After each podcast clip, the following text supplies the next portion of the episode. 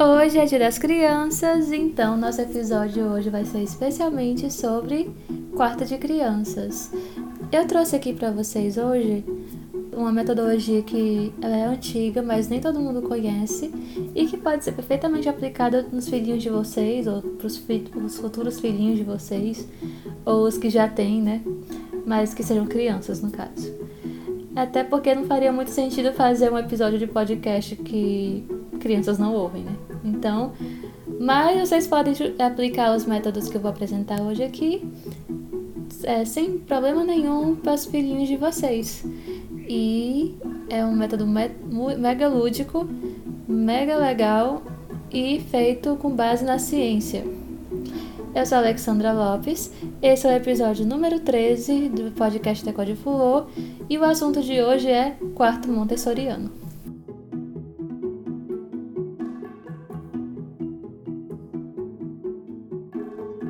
Antes de tudo, se vocês não sabem, a Fulô tem um canal no YouTube que é, é Decode Fulô. Então é só digitar lá que você encontra, mas o link também vai ficar aqui na descrição do episódio, juntamente com o link das redes sociais também da Fulô. Então vocês se inscrevam lá no canal, que tá mega bacana, tá cheio de coisinhas legais. Inclusive eu fiz uma série só sobre uma visita da Casa Cor que eu fiz e se vocês quiserem episódio falando sobre a Casa Cor também, é, deixa comentário também lá no Instagram, arroba que a gente conversa e vê sobre. Também vai ter pasta do Pinterest, assim que terminar esse episódio, não se esquece. Você corre lá no Pinterest, já vai ter a pastazinha lá, a pasta feita lá com ideias e com inspirações para vocês aplicarem no, na, com as criancinhas de vocês. E vai dar super certo. Ah, também valem para os sobrinhos, valem para priminhos, enfim. Quem tiver criança na família já vai usando as dicas aí também, porque é muito, vale muito a pena. Então vamos começar entendendo o que é o quarto montessoriano. Ele é um quarto feito para crianças, desenvolvido para elas de forma a desenvolver a sua autonomia e confiança, né? É um quarto todo preparado exclusivamente para o que é para elas, para elas usarem, para elas é, entenderem o funcionamento e tal. Enfim, todo feito exclusivamente para elas. E de onde é que surgiu isso? É, o quarto montessoriano, ele veio de, de uma médica que ela era também pedagoga e era educadora, que era Maria Montessori, e ela era italiana, e foi ela quem desenvolveu esse método. No caso, ela visava libertar e compreender a verdadeira natureza do indivíduo para que a educação da criança se desenvolva com base na sua evolução e não o contrário, certo? E ela foi uma das primeiras mulheres a se formar em medicina, e aí ela criou o método mais ou menos ali por volta de 1907. E aí, a princípio, ele foi desenvolvido para crianças com deficiências mentais, né, crianças especiais. Mas ela percebeu, quando ela aplicou o método em uma, uma escolinha que ela ensinava, que era a Casa del Bambini, Casa del Bambini, ela percebeu lá que valia para qualquer criança e que poderia não só ser aplicado em escolas, mas também era aplicável aos demais ambientes que as crianças circulassem, né? Tipo o seu quarto, a casa, é, enfim, é, vários outros ambientes que, que tenha crianças. E aí o método é, virou o método montessoriano, né? E desde então ele vem sendo aplicado em escolas para auxiliar no desenvolvimento das crianças. Mas a gente é, tem algum, há algum tempo surgiu esse movimento também na decoração, né? De colocar, de aplicar essa metodologia na decoração e no design de interiores, na arquitetura, para que, as, que também ajude as crianças no seu ambiente, né? No seu ambiente ali, no ambiente que pertence a elas, a se desenvolverem também, não é? O estudo ele preza pelo respeito pelo, pelo desenvolvimento das habilidades sociais, físicas e psicológicas do ser humano, pois cada fase da criança tem suas necessidades que devem ser levadas em conta. E antes de sair montando o quarto aí, né, com, ah, eu vejo, vi no Pinterest e eu quero fazer, eu quero fazer. Mas antes de você sair montando o quarto, é bom compreender é, qual é a base dele e como ele funciona, certo? No caso, é, os princípios deles, os princípios básicos do, do quarto montessoriano, do método montessoriano, na verdade, ele propõe Autoeducação, ou seja, a criança tem capacidade de aprender sozinha, especialmente se ela estiver no meio propício para isso. É, também a educação como ciência, que é perceber as ações que ajudam no desenvolvimento da criança a partir da observação delas. Também a educação cósmica, que mostra, é, quer mostrar que é possível despertar interesse das crianças pelo mundo, bastando deixar as informações organizadas para que elas interpretem e entendam por conta própria. É, o ambiente preparado também é importante, né? que é, um, é também um princípio que é o local do aprendizado deve estar preparado para que as exigências físicas e psicológicas das crianças sejam atendidas.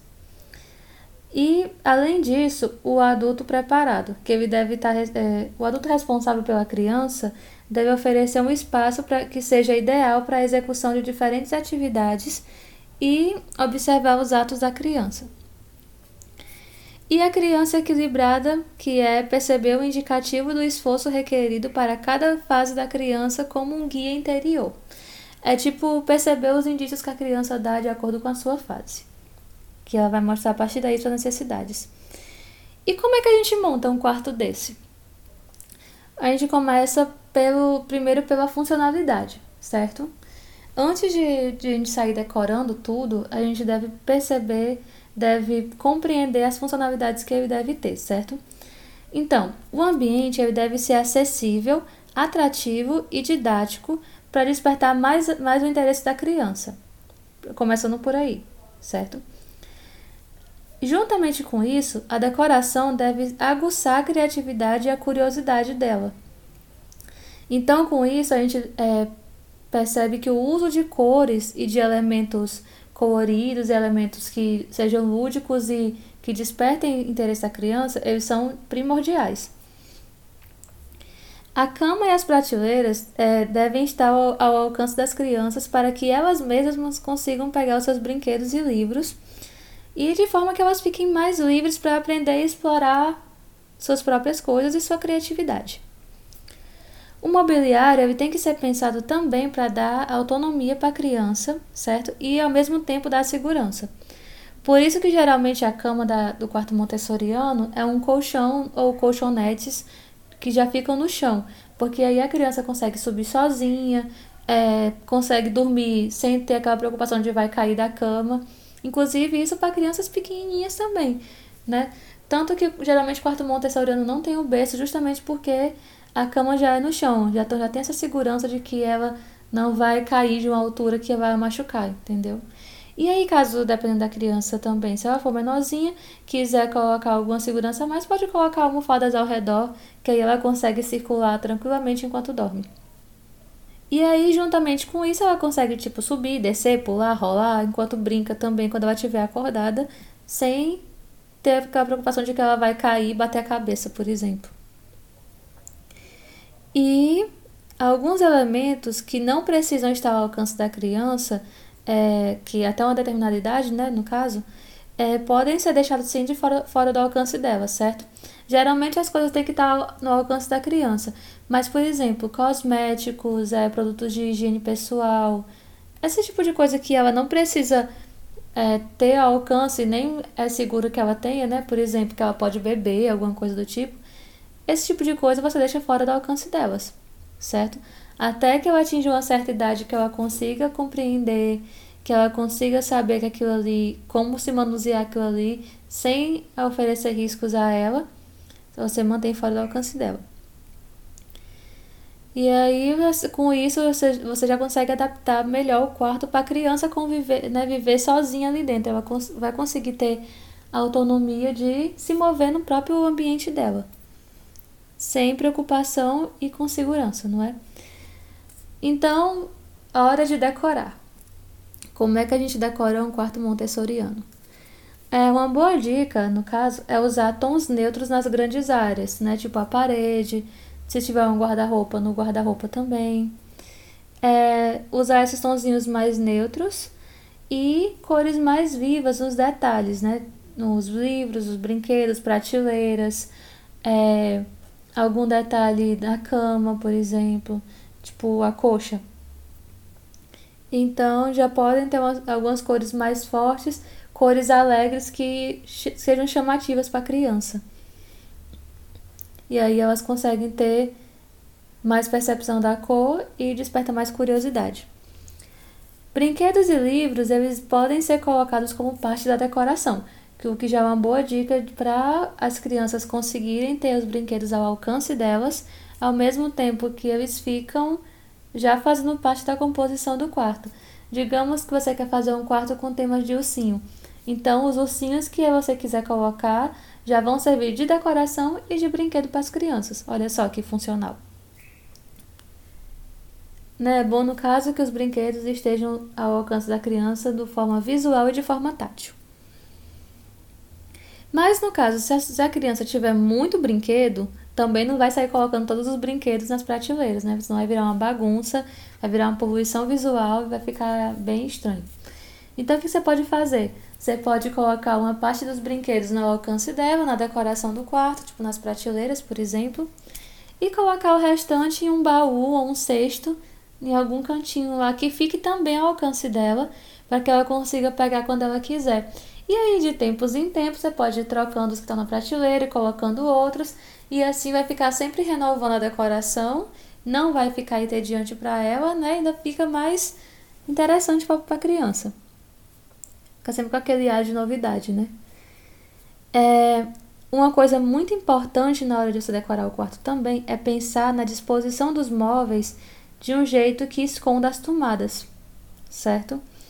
porque, é, porque aí já vai evitar acidentes elétricos, né, no caso com ela. Então você pode colocar, por exemplo, sei que já precisa ter uma tomada, né, aqui pelo menos uma para poder acender uma luminária, alguma coisa do tipo, mas deve ter o cuidado de ou colocar um ponto de um ponto que seja não que não seja alcançável para ela, ou esconder esse ponto de tomada, né, com por, é, por baixo dos móveis, pode colocar, por exemplo, uma régua que vá para debaixo dos móveis, para que ela não consiga alcançar essas tomadas, certo? É, outra coisa também mega importante é colocar proteção nas janelas, caso tenha janela no quarto, certo? Porque aí já vai dar essa liberdade para a criança conseguir pinotar pelo quarto, sem você se preocupar de ela se, é, de ter um acidente na janela, por exemplo. Então você coloca numa uma proteção, né, uma rede e tal, já vai dar uma segurança a mais para a criança. Outra coisa também que a gente que passa despercebido muitas vezes, mas que a gente deve ter uma certa atenção é de evitar mobiliário com quinas pontiagudas, certo? Que aí já vai evitar que ela possa cair e bater a cabeça na quina do móvel, por exemplo. Aliás, evitar não vai, né? Mas já vai evitar um machucado maior. Então, se você tiver uma borda, um mobiliário com a bordinha mais arredondada, já vai ser um impacto muito menor né, para ela, já vai ser um machucado menor e já vai evitar um acidente, acidentes piores aí. Então, evitemos as quinas pontudas. É, os quadros, se você quiser colocar quadros, ó, podem ser quadros leves com moldura GVA ou moldura de, de acrílico, que eles podem ser colocar é, alguma coisa que seja bem levinha, para colocar diretamente com fita dupla face, por exemplo, porque aí já vai oferecer um risco a menos para as crianças, inclusive com relação a vidro, né? E ao mesmo tempo vai oferecer risco menor também em relação a pregos. Já não vai ter prego na parede, ou seja, já, já pode já vai evitar que outro acidente aí e vai evitar quedas, né, do quadro e tal, e vai evitar que ela fique tirando. E esse foi o episódio número 13 do podcast Decode Fluor, especial de Dia das Crianças, só que para os adultos. Enfim, vocês entenderam, né? Então, eu espero que vocês tenham gostado desse episódio que eu fiz já especialmente para este dia. É, conta pra Fulô o que, que vocês acharam do episódio, o que mais vocês querem ver aqui. Então vão lá no arroba e comentem, mandem direct mandem feedbacks que eu gosto muito. Vejam os stories. Vocês podem solicitar alguma coisa lá diretamente comigo que vai ser muito legal receber os feedbacks e as sugestões de vocês. É, segue a Fulô lá nas redes sociais, no Pinterest também. Vai ver a parte dessa, desse episódio, já vai estar tá lá esperando. Então vai lá, Decode Fulô no Pinterest, aproveita e segue também. Veja as pastas lá no podcast Decode Fulô. É, segue a Fulô lá no Twitter também, na arroba igual no Instagram. E se inscreve no canal do, da Fulô também lá no YouTube, que tá cheio de coisinhas legais. Então segue lá que vai ser que vai dar super certo. E se você gostou desse episódio, compartilha com quem você conhece que tem criança em casa, seja sua, sua irmã com seu sobrinho, seja você mesmo com seu filho, é, sua tia que tem criança em casa. Tipo, eu tenho uma tia que tem três, por exemplo, né? Tem três crianças. E aí manda pra sua amiga que acabou que tá grávida e ainda quer montar o quartinho do bebê.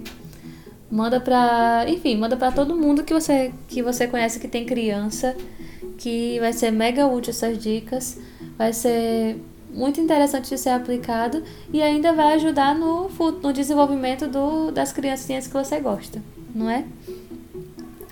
E não esquece que todo sábado estaremos aqui, no, todo sábado de manhã, no podcast, em várias plataformas diferentes, como Spotify, Deezer, YouTube, enfim, plataforma não falta para você escolher com esse podcast. E semana que vem tem mais. Né? Bebam água, façam carinho no gatinho, na criança também. E até semana que vem.